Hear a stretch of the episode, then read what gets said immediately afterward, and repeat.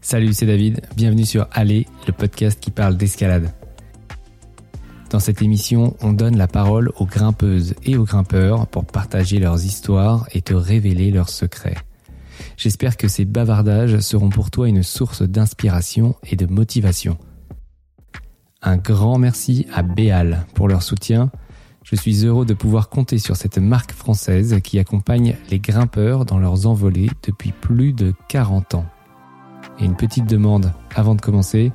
Si tu aimes ce podcast, n'hésite pas à t'abonner pour recevoir les prochains épisodes, à laisser un petit commentaire ou à me contacter si tu as des suggestions. Allez, à tout de suite. Mais ouais, c'est clair que j'étais déjà passionné d'image et que, et que je pense que ça vient de ça, quoi. Ça vient de cette culture skate. Et euh, c'est marrant, on est assez nombreux dans le milieu des photographes, à, en tout cas des photographes de sport, à venir de ce milieu-là. Et je pense que c'est pas anodin. C'est que je crois qu'effectivement, comme tu as dit, la culture skate et la culture surf et la culture, euh, tous les sports de glisse ont un gros temps d'avance sur la, sur l'image.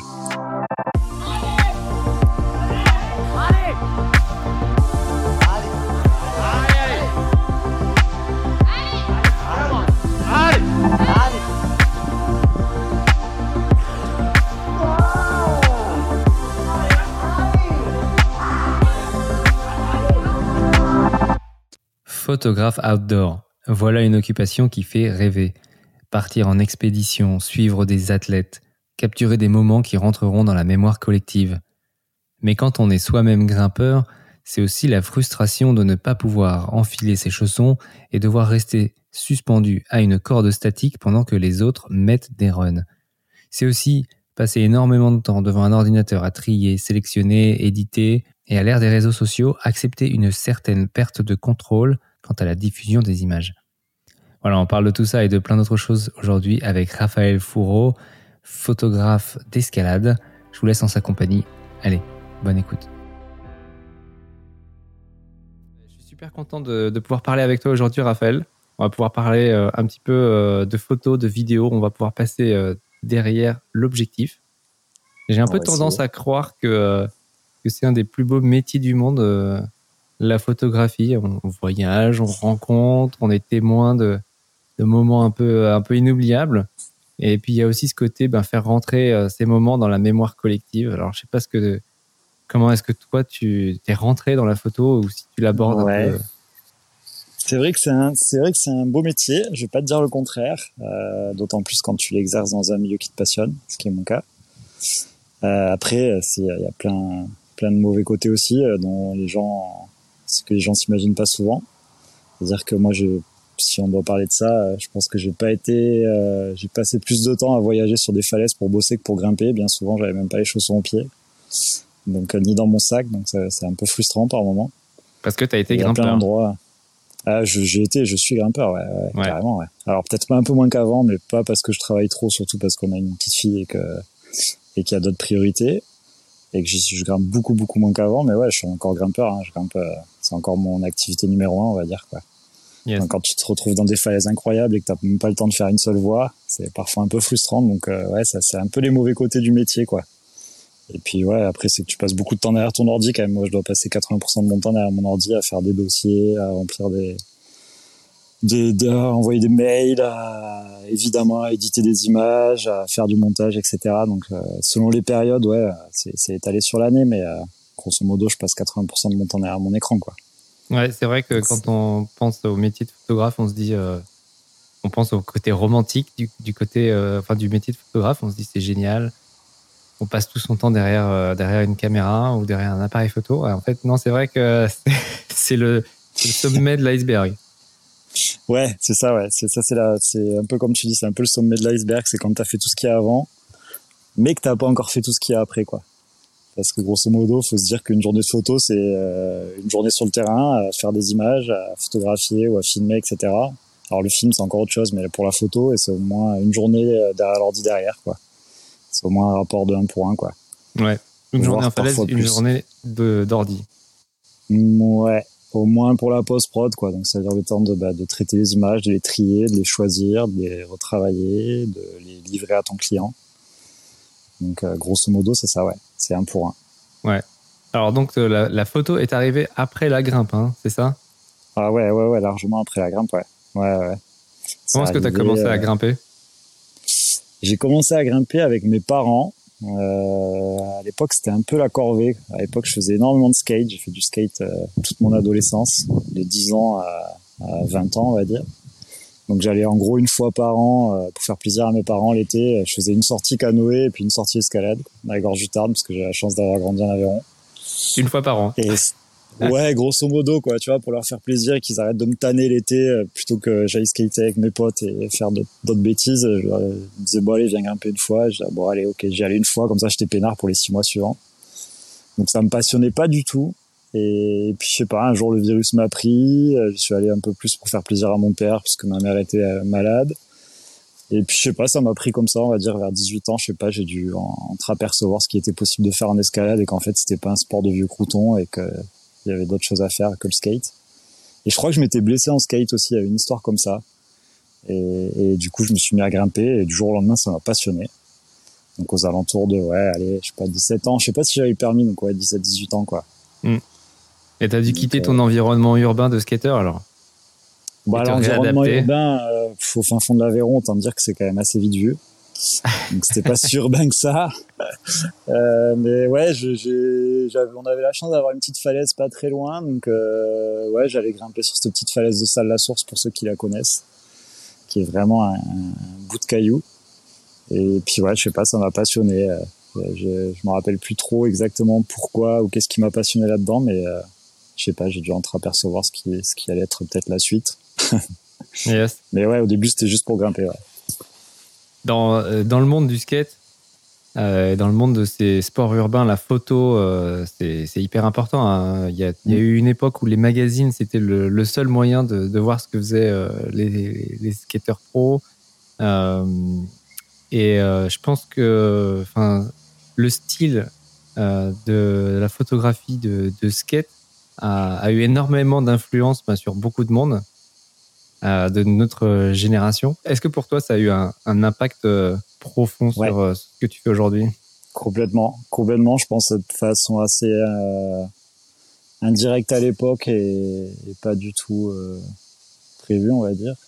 Mais ouais, c'est clair que j'étais déjà passionné d'image et que, et que je pense que ça vient de ça, quoi. Ça vient de cette culture skate et euh, c'est marrant. On est assez nombreux dans le milieu des photographes à, en tout cas des photographes de sport à venir de ce milieu-là. Et je pense que c'est pas anodin. C'est que je crois qu'effectivement comme tu as dit la culture skate et la culture surf et la culture euh, tous les sports de glisse ont un gros temps d'avance sur sur l'image.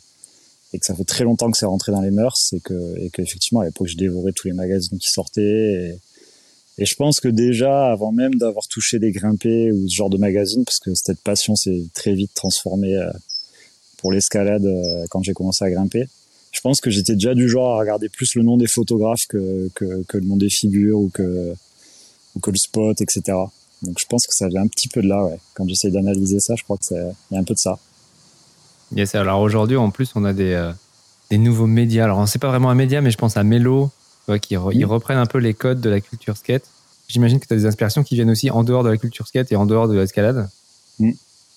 Ouais, ouais, ouais. Alors oui, je regarde effectivement beaucoup ce que ce que fait Melo ou ce que fait ce que font les gars de chez Karma ou ou même d'autres marques qui font des choses un peu qui, qui, qui débordent un peu sur la culture skate avec euh, tu as sûrement vu les partenariats Arcteryx euh, avec Element etc donc c'est vrai que ça commence à arriver vers chez nous dans le milieu de l'escalade ce qui est très cool d'ailleurs je trouve mais euh, ouais après je je m'inspire euh, je passe beaucoup de temps à regarder de l'image que ce soit de la vidéo de la photo que qu'il s'agisse de sport ou pas de sport d'ailleurs ou même des, des, des, des potes qui sont photographes euh, qui bossent dans un milieu très différent.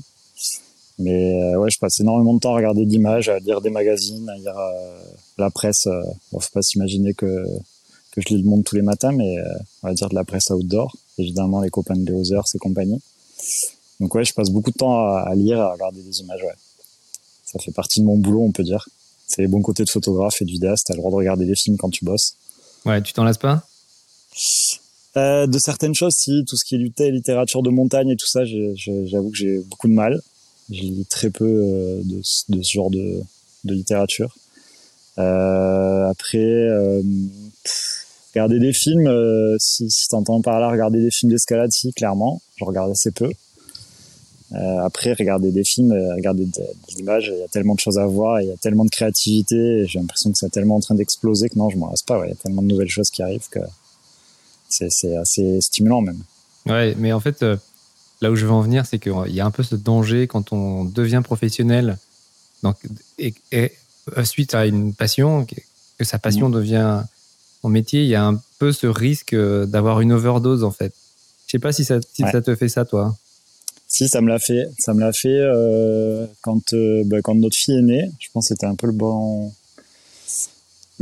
pas le bon exemple, mais la bonne excuse euh, pour, passer un peu autre chose. Et c'est vrai que d'avoir passé, je sais pas, ça devait déjà faire peut-être plus d'une dizaine d'années que je grimpais vraiment à bloc et que j'étais vraiment à fond d'escalade et que et quelques années que je bossais en tant que photographe de grimpe. De passer mon temps en falaise, alors ça va paraître un peu c'est un peu des, des, problèmes de riches, on va dire. C'est passer mon temps en falaise euh, la semaine pour bosser, le week-end pour grimper, et encore échanger avec mes clients et parler de chaussons et de parler de je sais pas quoi, je sais pas quoi. J'avoue que ça m'a un peu sorti par les yeux. Et du coup, je pense que quand notre fille est née, c'était la bonne excuse pour me dire bon allez, hop, j'en profite pour faire autre chose, pour aller voir si l'herbe est plus verte ailleurs. Donc euh, j'ai pas quitté le monde de l'escalade, mais c'est vrai que j'ai beaucoup beaucoup moins grimpé. J'en ai profité pour diversifier un peu mon activité, bosser dans d'autres univers. Et je crois que c'était assez sain. C'était un peu euh, ce qui me permet aujourd'hui d'être toujours passionné euh, sept ans plus tard, parce que maintenant ma fille a sept ans, par, euh, par l'escalade et toujours avoir envie de grimper. Où je vais faire un, petit pote, je sais pas si vous allez voir. Voilà. Alors c'est qui Un truc. C'est ah. un scarabée qui traîne par là. Voilà. C'était la, petite pause. Moi, je le vois pas très bien. Il est, très pixelisé par chez moi. Ah ouais Merde. qui c'est qui t'a mis ton premier appareil photo entre les mains?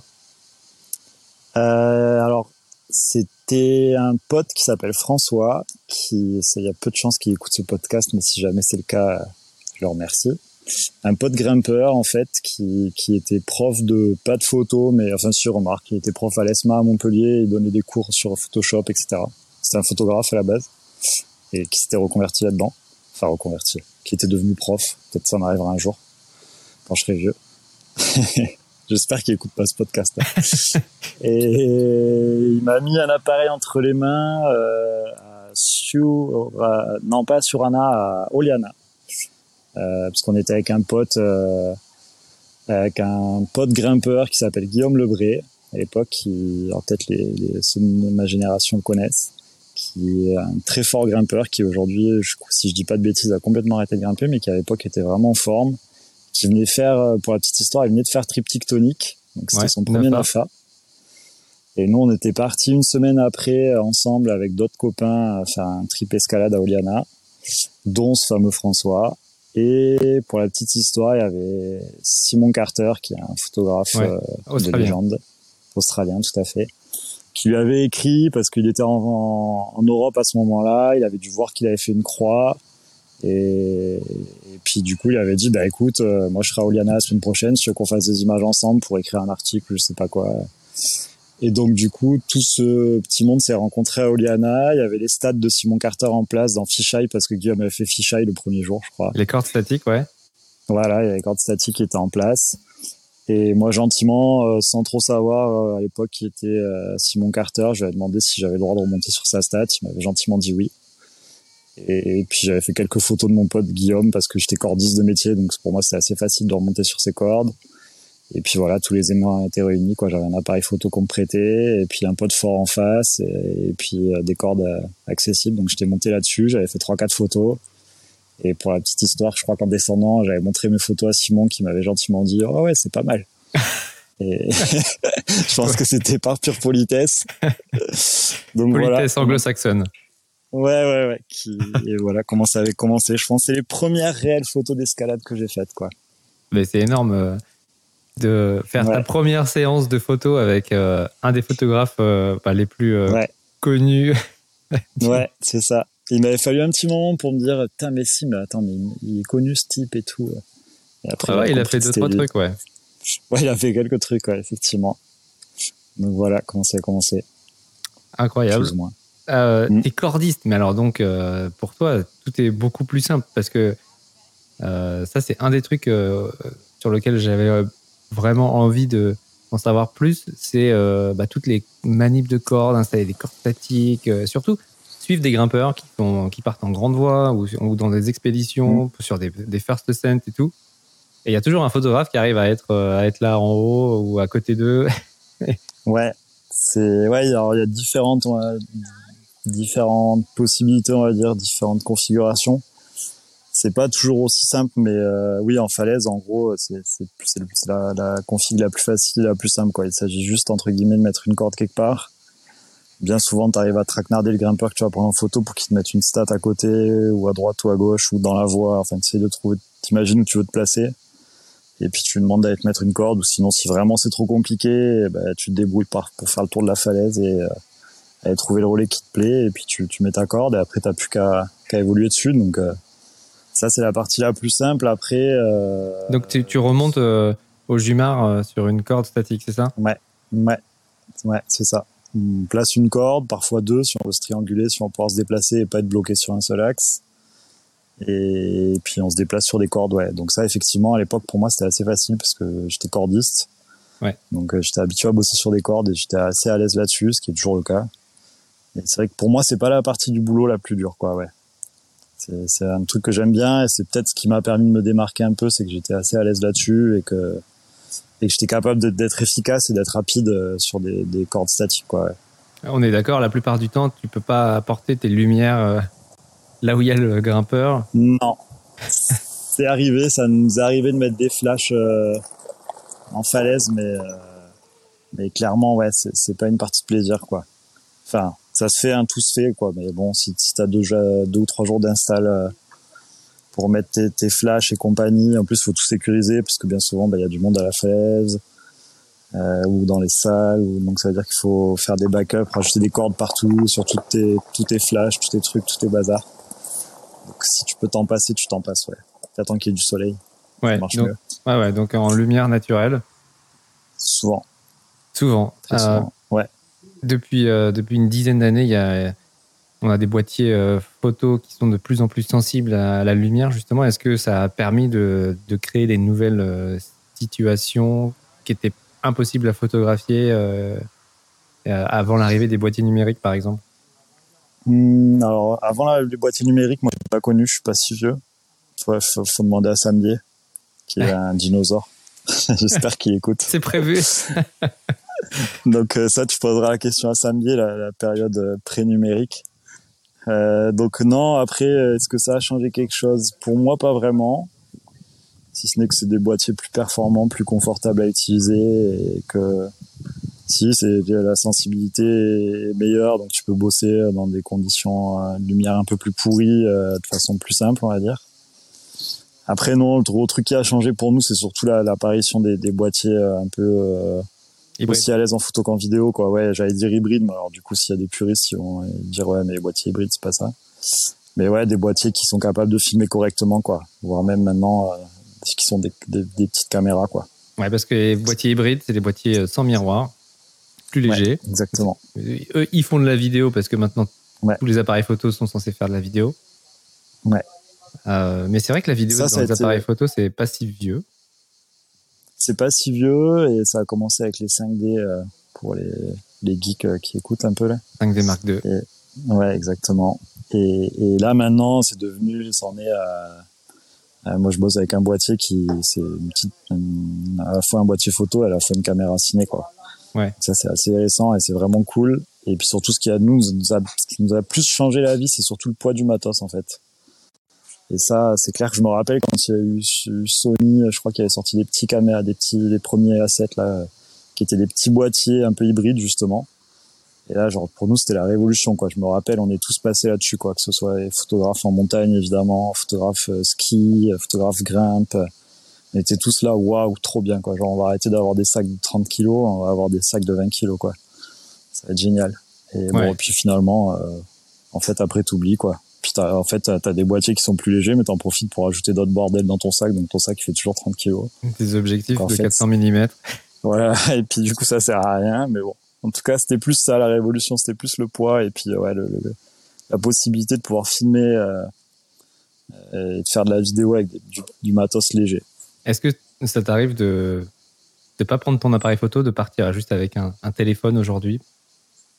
Alors ouais, peut-être pas un téléphone. Enfin oui, si, je fais quand même pas mal de photos à l'iPhone, mais mais non avec un tout petit boîtier. Ouais, j'ai un tout petit Ricoh là que, qui traîne pas mal. Ouais, un tout, ah. petit contact, compact qui traîne dans ma poche. Ricoh GR2. ouais, GR3, ouais. GR3. C'est ça. Le même principe, ouais. Moi, j'attends le GR4. Parce que le GR3, il a quelques années maintenant. Euh, ouais, c'est possible, ouais. C'est pas tout frais, ouais. Mais euh, ouais, c'est vrai que ce, ce type de, de format, c'était génial à, l'époque des, des, argentiques parce que tu pouvais mettre un appareil photo euh, dans ta poche. Mm. Et mm. pour l'instant, ça existe très peu, ou alors avec des petits capteurs. Il y a le cas du, du, du Ricoh GR. Ouais, c'est ouais, vraiment super bien. Et c'est vrai que c'est ça le finalement le, le bonheur en fait, c'est d'avoir un super appareil photo dans ta poche. Ouais. Est-ce qu'il y a un appareil photo toi euh, que tu garderais euh, si tu étais sur une île déserte? Hmm, Bon, peut-être ce petit truc là, ce petit Rico, mais non, je suis pas trop, j'ai pas trop d'affect euh, avec mon matos photo. Hmm. J'ai pas trop de. Si c'était ça la question, si c'était est-ce que je suis, je suis, j'ai de l'affect ou est-ce que je tiens particulièrement à certains appareils photo, non. Un objectif. Je tiens mes images, mais pas, moi non plus. Même pas. Je suis passé par toutes les phases, je crois. Je suis passé par tous les objectifs. Ouais, ouais, ouais. Je, suis passé un peu par tous les kits euh, possibles. Ouais. À moment, je vais au plus simple, mais euh, ouais, à l'époque, j'ai un peu tout essayé. Ça me non, fait penser, pas le... trop. Le fisheye, ça me fait penser à Arthur Delic en ce moment. Il est exactement que j'ai croisé il y a très peu. Salut Arthur d'ailleurs, si tu nous écoutes. J'ai commencé à croiser à, à Briançon. Il était avec son fisheye évidemment. Yes. Et la prochaine fois, tu rangeras un peu mieux ton sac, Arthur aussi d'ailleurs. Arthur qui n'a pas voulu venir sur ce podcast. C'est vrai. oui. C'est son côté snob parisien, ça. Non, mais je le, comprends. Hein. On n'est pas forcément à l'aise devant un, devant un micro. Bon, pourtant, il y aurait des choses à dire, je suis sûr. ça, c'est sûr. Euh, tu disais tout à l'heure que tu passes euh, plus de temps euh, derrière ton ordi, derrière ton appareil photo. Mm. tu as besoin en fait de. C'est quoi ton, ton processus de, de création d'une image, de la préparation jusqu'à la publication? Est-ce que tu peux parler un peu de, de, ça, de tout le workflow qui est nécessaire pour sortir une image? Alors ouais, ça dépend un peu des, des, cas de figure, mais bien souvent, si on prend un cas de figure classique, enfin en tout cas ce qui moi résume un peu plus mon boulot, parce que je fais maintenant, on va dire beaucoup plus de documentaire, mais en, vidéo et en photo, mon travail photo, et un peu plus axé, axé sur des marques, c'est-à-dire créer des images pour des catalogues ou pour euh, la communication. Euh, donc généralement c'est une marque qui nous contacte et qui a des besoins particuliers.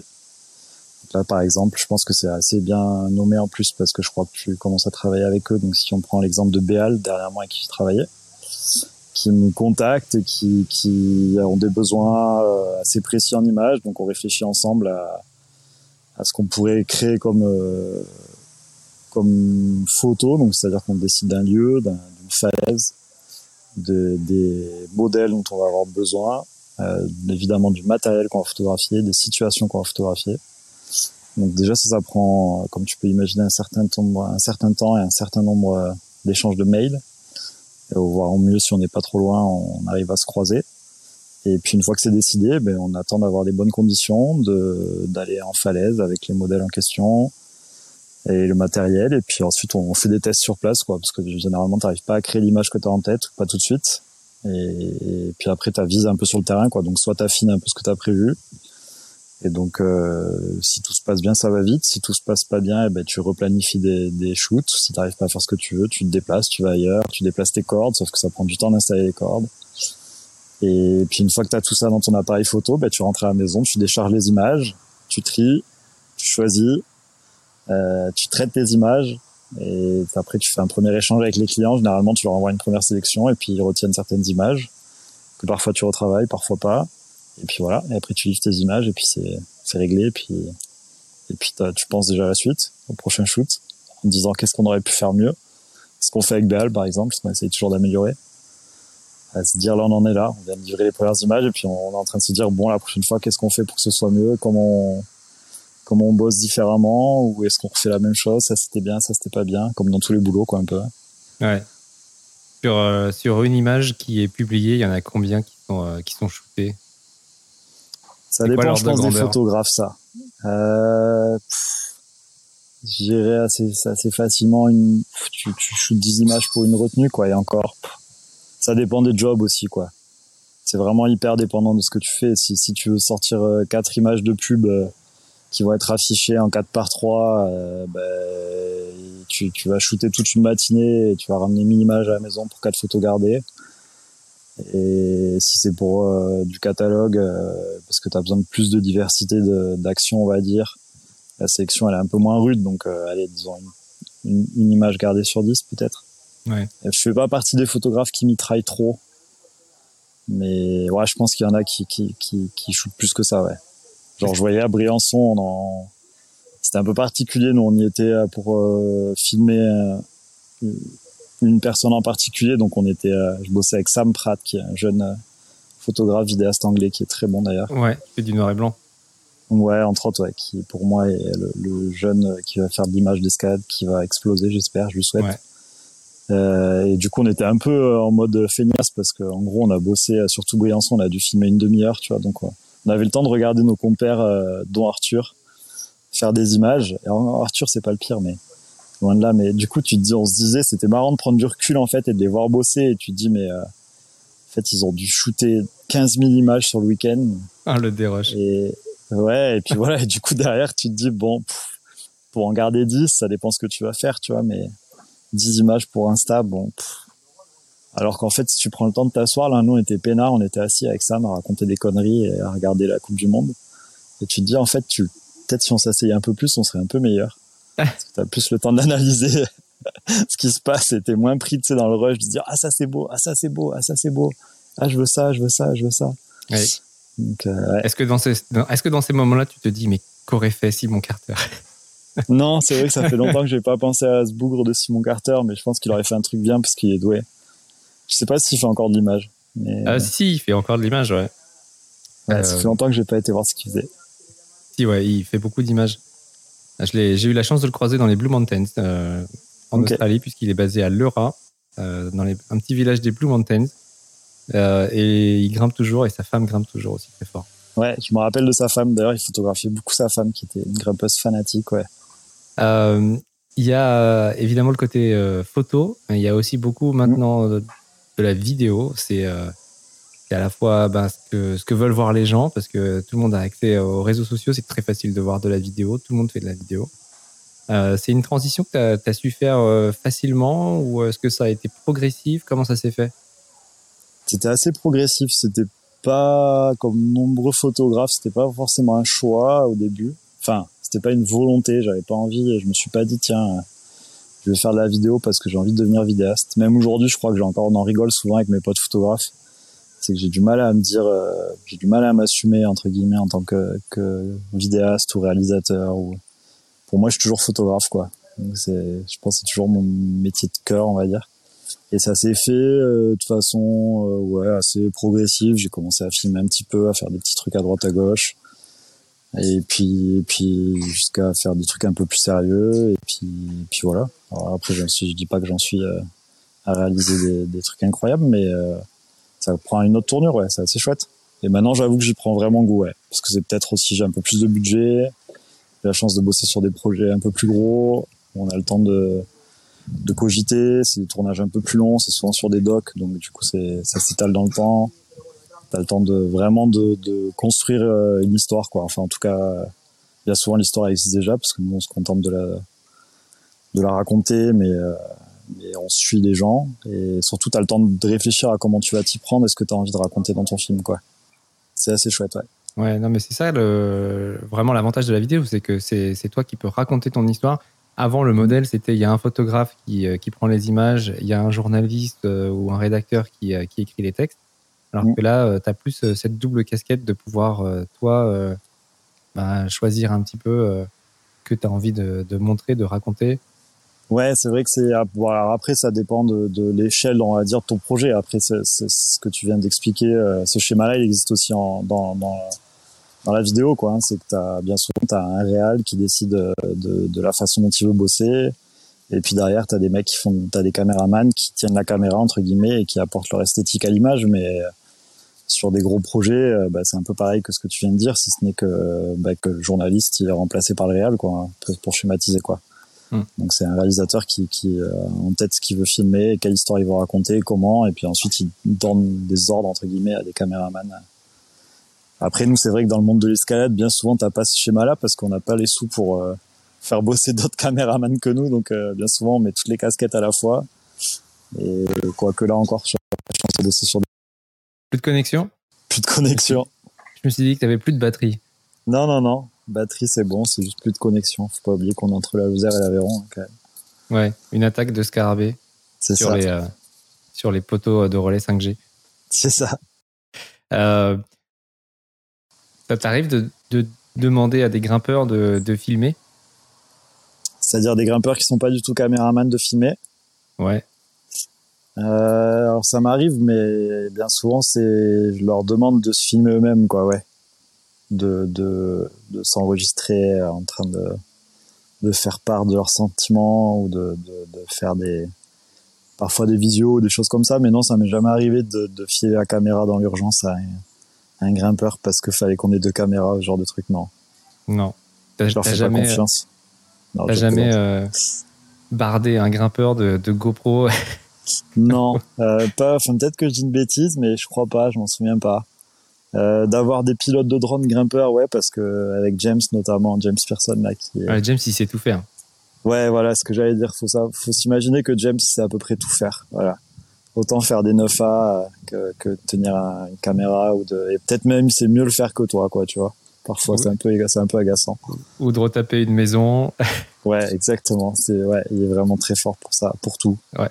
On parle de James Pearson. Donc James, il, est grimpeur de haut niveau, mais en même temps, il fait du montage vidéo, il fait, il fait voler des drones, il retape des maisons, il a deux enfants, il fabrique des prises d'escalade sur son pan. Enfin, c'est ça. Bien souvent, il faut savoir, James, il fait partie maintenant de mes amis proches, on va dire. Il faut s'imaginer que bien souvent, quand on s'appelle ou quand on se voit, on parle de tout sauf d'escalade, quoi. On parle de, mille autres trucs, mais pas d'escalade. Et puis après, on se dit, ah ouais, non, merde, c'est vrai, il faut qu'on aille filmer quand même. C'est vrai que c'est pour ça qu'on est là. Donc, euh, ouais, il sait faire beaucoup de choses. Il, parle quand même bien français maintenant.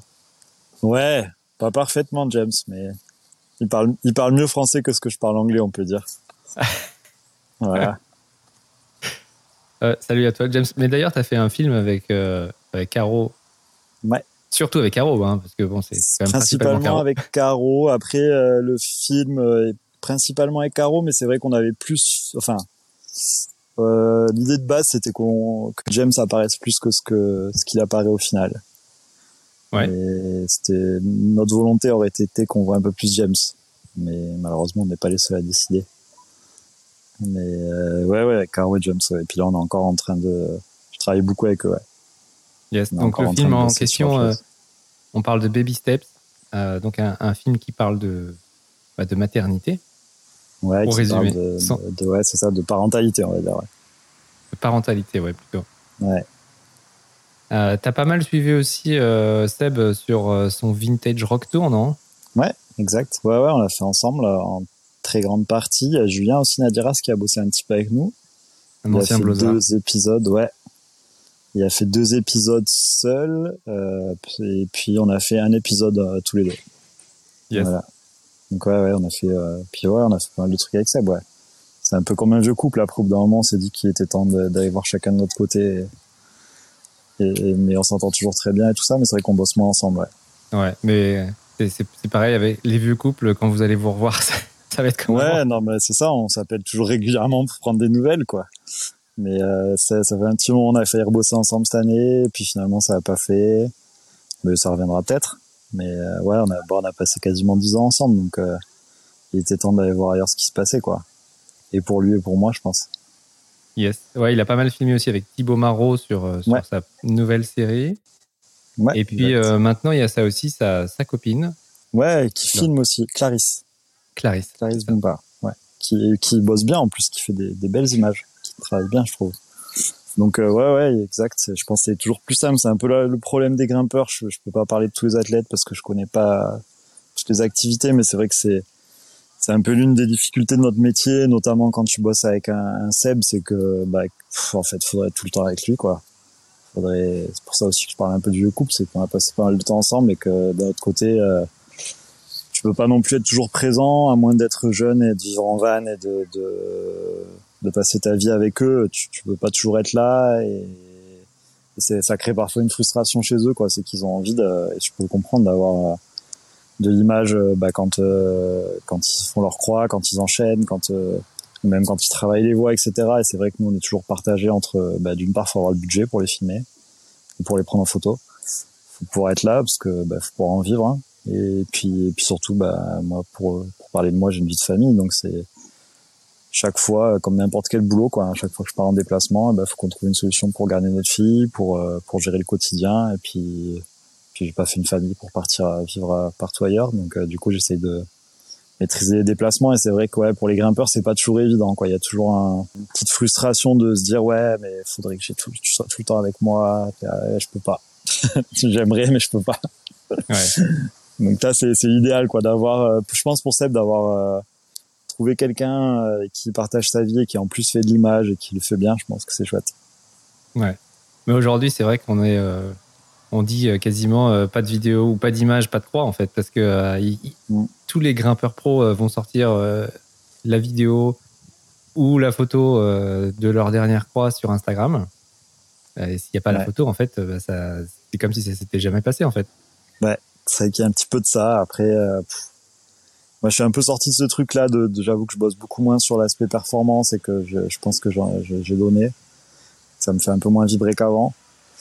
Mais c'est peut-être notamment à cause de ça aussi, c'est que normalement, bon bah, tu vois, une époque où euh, on attendait presque d'avoir une vidéo qui sorte euh, pour être au courant qu'il y a une croix qui a été faite. Euh, là maintenant, aujourd'hui, c'est, tu sais dans l'instant, quoi. Alors, euh, je vais pas faire le vieux dinosaure, mais c'est vrai que ça perd un peu de sa saveur parfois, quoi. Ouais. Et c'est vrai que le métier de journaliste dans les, enfin, dans le dans le dans le milieu de l'escalade aujourd'hui, c'est quand même beaucoup aller voir ce qui se passe sur Instagram euh, d'abord. Mm.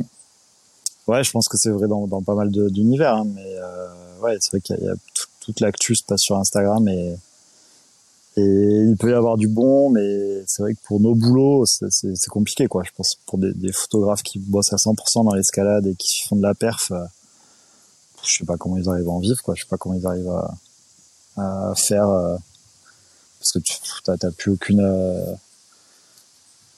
toutes tes images sont passées sur Instagram avant qu'elles soient vendues ailleurs, quoi. Donc elles perdent une bonne partie de leur valeur, même si ça, tu, tu peux réussir à les vendre, euh, tu t'entends, tu les vends pas cher, quoi. Enfin, parce que moi j'en connais, tu les vends pas bien cher, quoi. Mm. Alors même si la presse, euh, ça, ça payait pas bien cher non plus, ça paye toujours pas très cher, mais bon, c'est quand même une autre valeur de voir ton image imprimée dans un magazine euh, que de l'avoir passée sur Instagram. Mm. Sur, sur cinq comptes le même jour, quoi. Voire, enfin, je suis bien gentil, sur 50 voire 100 comptes dans la journée, quoi.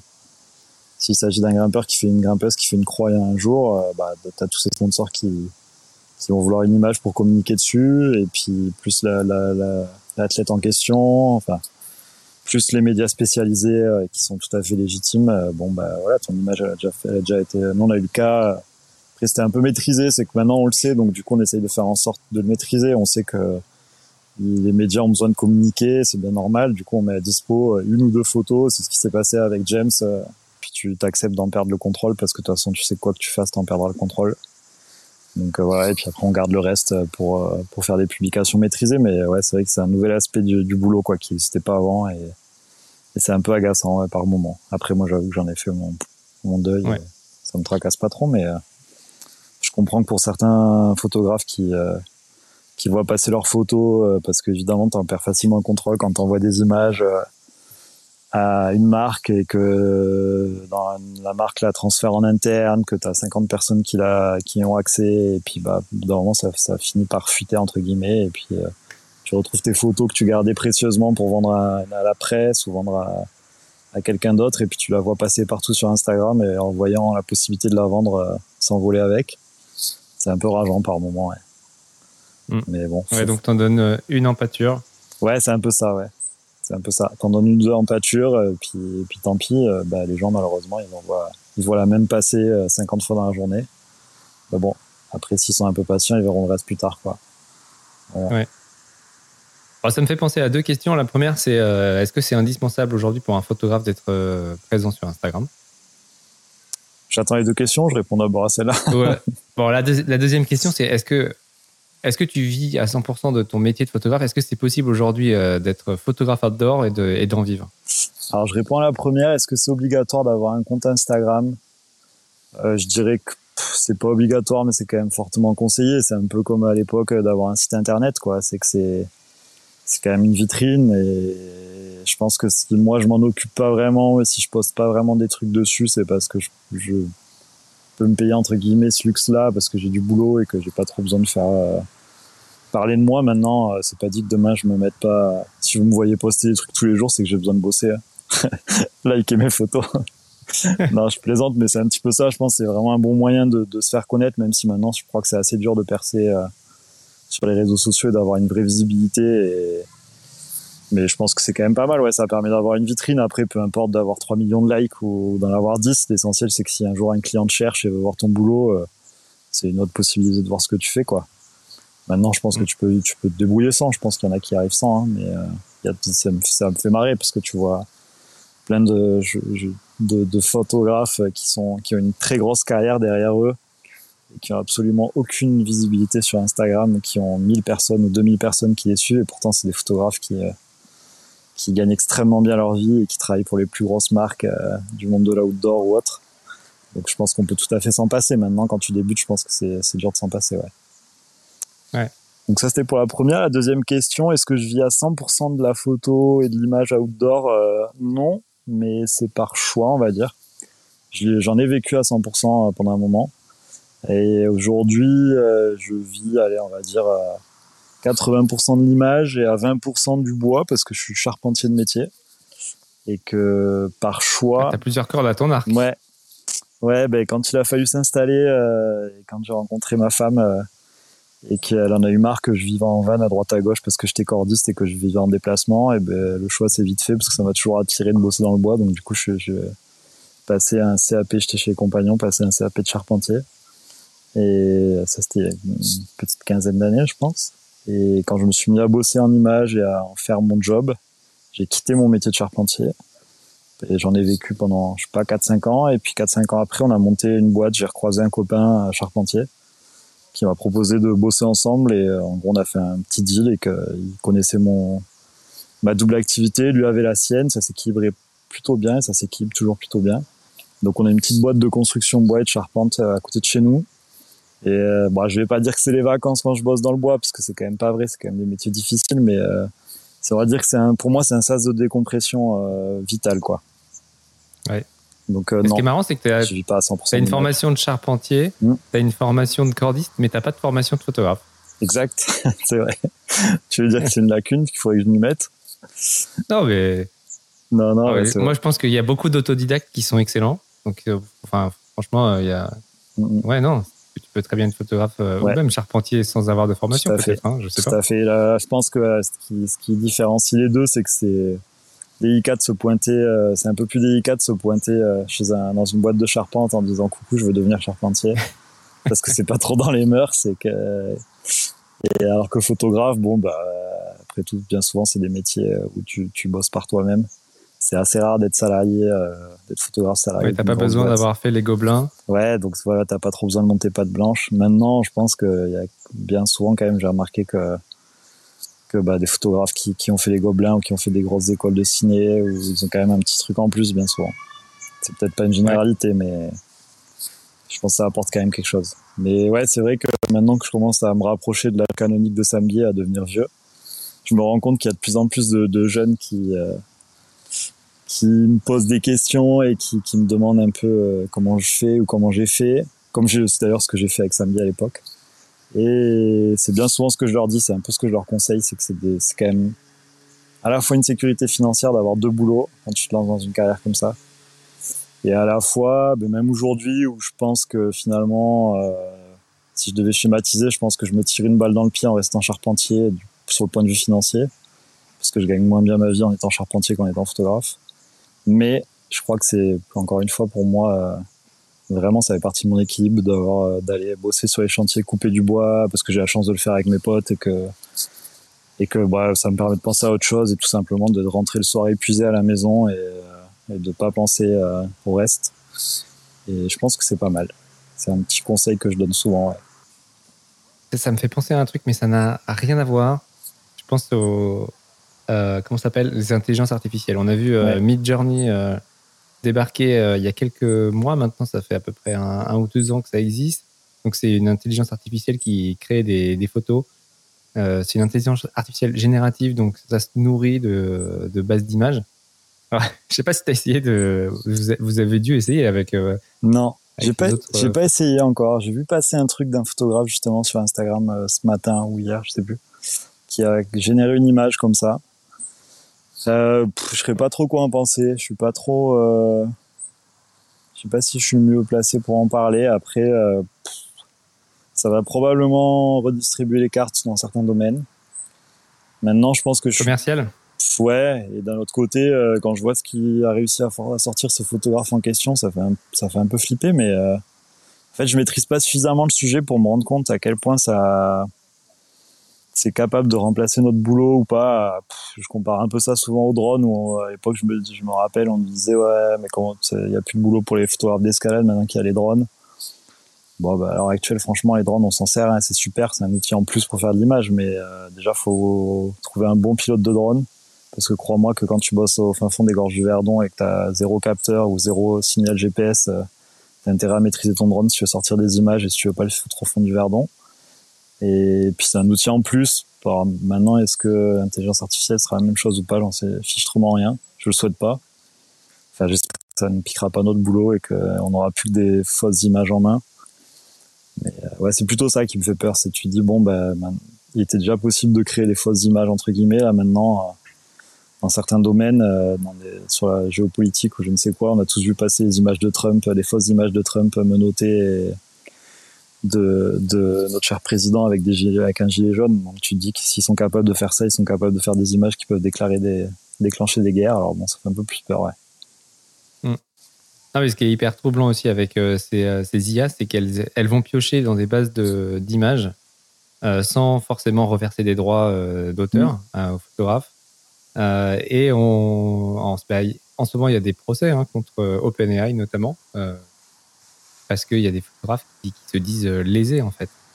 et ça peut devenir, effectivement un problème pour, pour des photographes qui ne savent même pas que leurs images sont réutilisées.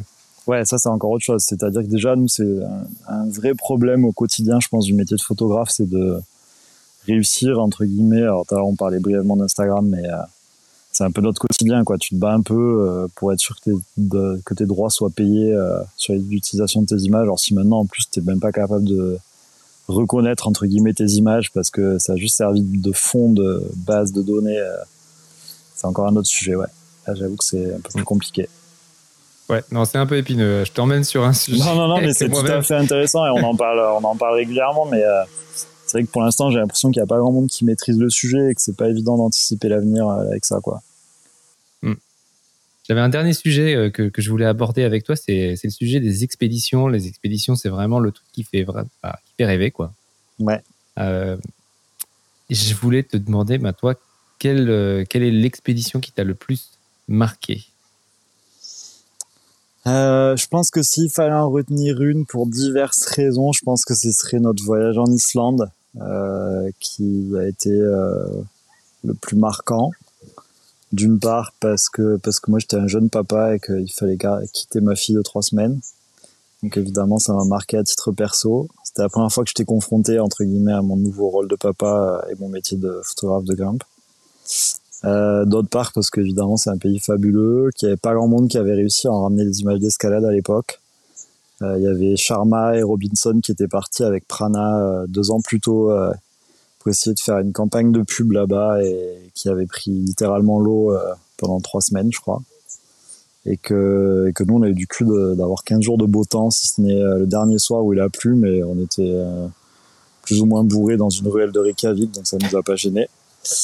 et puis parce que parce que c'était hyper dépaysant et que c'était super beau et que et que ça, ça a un peu résumé tout ce que un photographe de grimpe a envie de, de croiser sur son chemin.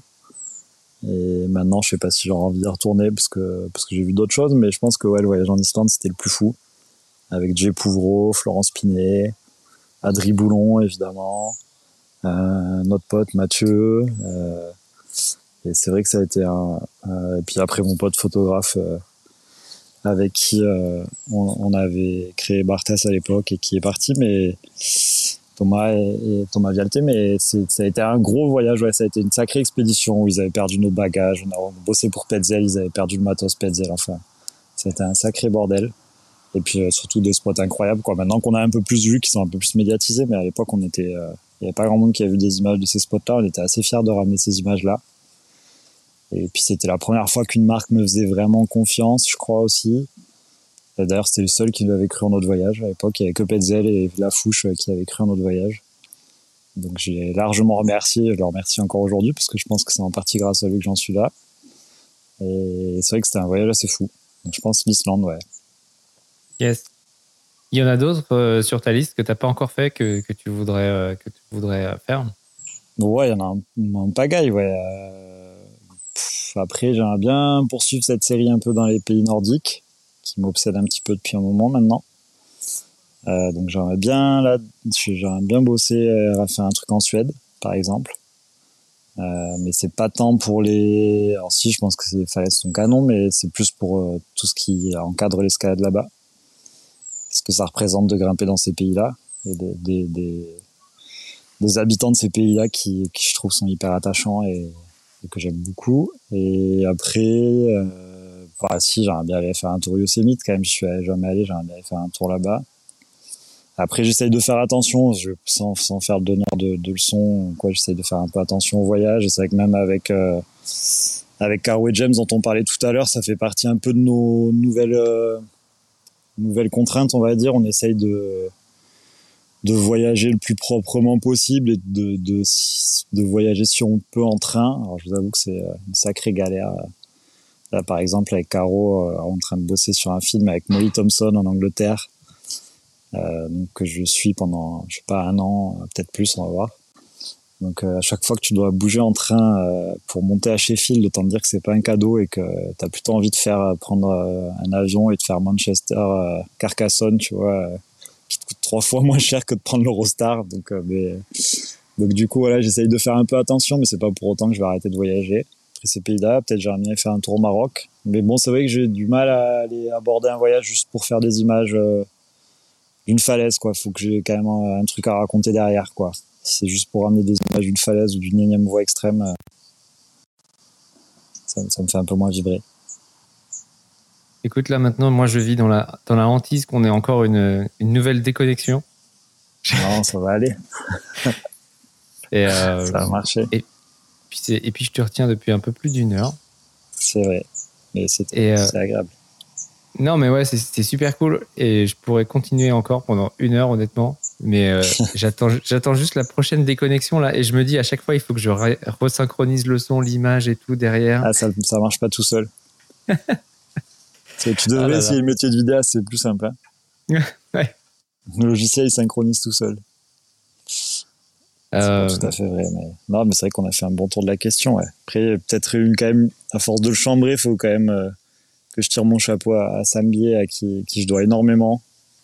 Et je pense que c'est peut-être, euh, c'est pas la première fois, mais c'est peut-être l'occasion de lui faire un, bon clin d'œil. Et je pense que tout à l'heure, tu me demandais comment j'avais commencé la photo, et ça, ça, a commencé par cette histoire avec Simon Carter, et assez peu de temps derrière, j'avais posté une photo sur un, forum à l'époque.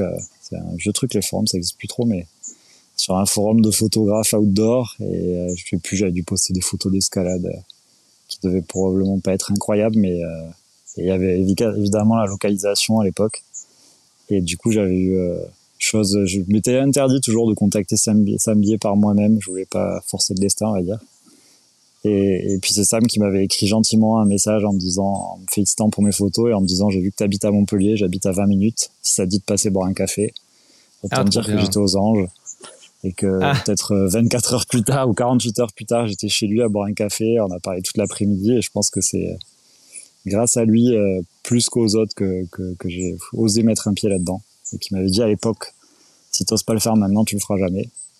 Donc peu de temps après, je quittais mon boulot, je devenais photographe de grimpe à 100% de mon temps. Donc c'est clair que si je dois tirer mon chapeau, c'est à lui. Donc voilà, t'es vieux, mais merci Sam quand même. Yes, il y a des rencontres comme ça qui, qui changent une vie. Ouais, c'est exactement, tout à fait. Et voilà, et puis aujourd'hui c'est un ami. D'ailleurs, il se remet à grimper. Donc tu pourras le traquer sur l'escalade si tu l'as derrière ton micro. Ah, euh, dernièrement, je l'ai vu dans la vidéo avec euh, Alain Robert dans le Verdon et euh, il avait l'air un peu fébrile. En escalade? Non, non, à photographier Alain en train de, grimper. Ah ouais, j'ai pas vu, faut que je regarde cette vidéo. Je sais, on m'en a parlé, je l'ai pas vu encore. Ouais, moi ça m'a fait un peu transpirer, hein, je, te, je te cache pas. Ouais, il paraît. Il paraît que ça fait un peu peur. je vais voir ça. Bon, écoute, Raphaël, trop cool. Merci, euh, merci beaucoup pour, euh, pour la petite heure qu'on a passée ensemble. Euh, merci d'avance aussi pour le, travail de montage que je vais devoir faire maintenant. c'est pas de ta faute. Avec faute, c'est la, connexion dans les gorges du terrain. Profite d'ailleurs bien. Ouais. Eh ben, écoute, j'y vais de ce pas. Merci d'avoir écouté cet épisode jusqu'au bout. J'espère que tu as appris plein de choses. Avant de se quitter, je voulais juste te dire un truc. Ce podcast, je le fais pour le plaisir de partager des histoires avec toutes les grimpeuses et tous les grimpeurs qui sont obsédés de cailloux. Si tu as aimé, pense à partager avec tes potes, à t'abonner et à mettre 5 étoiles sur Spotify ou une appréciation sur Apple Podcast. Ça m'aide à faire connaître l'émission et à aller dénicher de nouveaux invités. Pour me contacter, c'est simple, soit sur Instagram, allez podcast, ou par mail, allez podcast at gmail.com. Allez, bonne grimpe et à bientôt.